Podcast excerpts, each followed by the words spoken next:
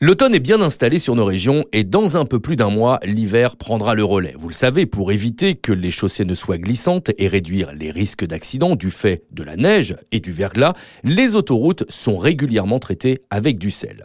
Éric Levaguerès, vous êtes le chef du centre de Senlis au sud de l'autoroute 1 dans l'Oise pour le groupe Sanef.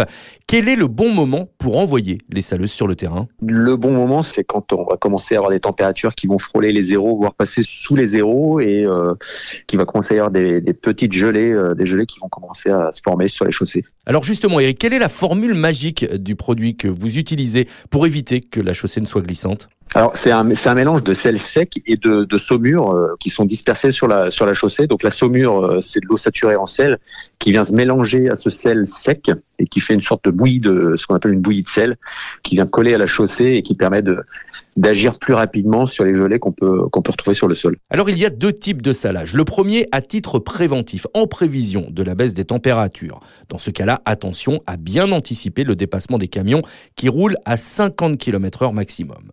Pour le second, on parle de traitement curatif. Dans ce cas, la neige ou le givre tient au sol. Il faut donc traiter la chaussée d'une manière un peu différente pour une fois encore réduire les risques. Et dans ce cas, Eric, l'attitude à adopter à l'approche des engins de traitement de chaussée est différente. La règle se respecte derrière les saleuses, hein, de rester bien à distance de façon à ce que le, la saleuse qui se trouve devant vous puisse donc justement traiter la chaussée et vous permettre de rouler sur une chaussée qui a été traitée. Et plus il y aura de véhicules qui seront derrière les saleuses et qui faire en sorte qu'il y ait un brassage de ce sel déversé sur la chaussée euh, agira de manière plus rapide et euh, permettra après d'avoir une chaussée rendue roulable et confortable. Éric Levaguerès, merci de nous avoir éclairé sur ces saleuses. Je rappelle que vous êtes le chef du centre de Senlis, situé au sud de l'autoroute 1 dans l'Oise pour le groupe Sanef.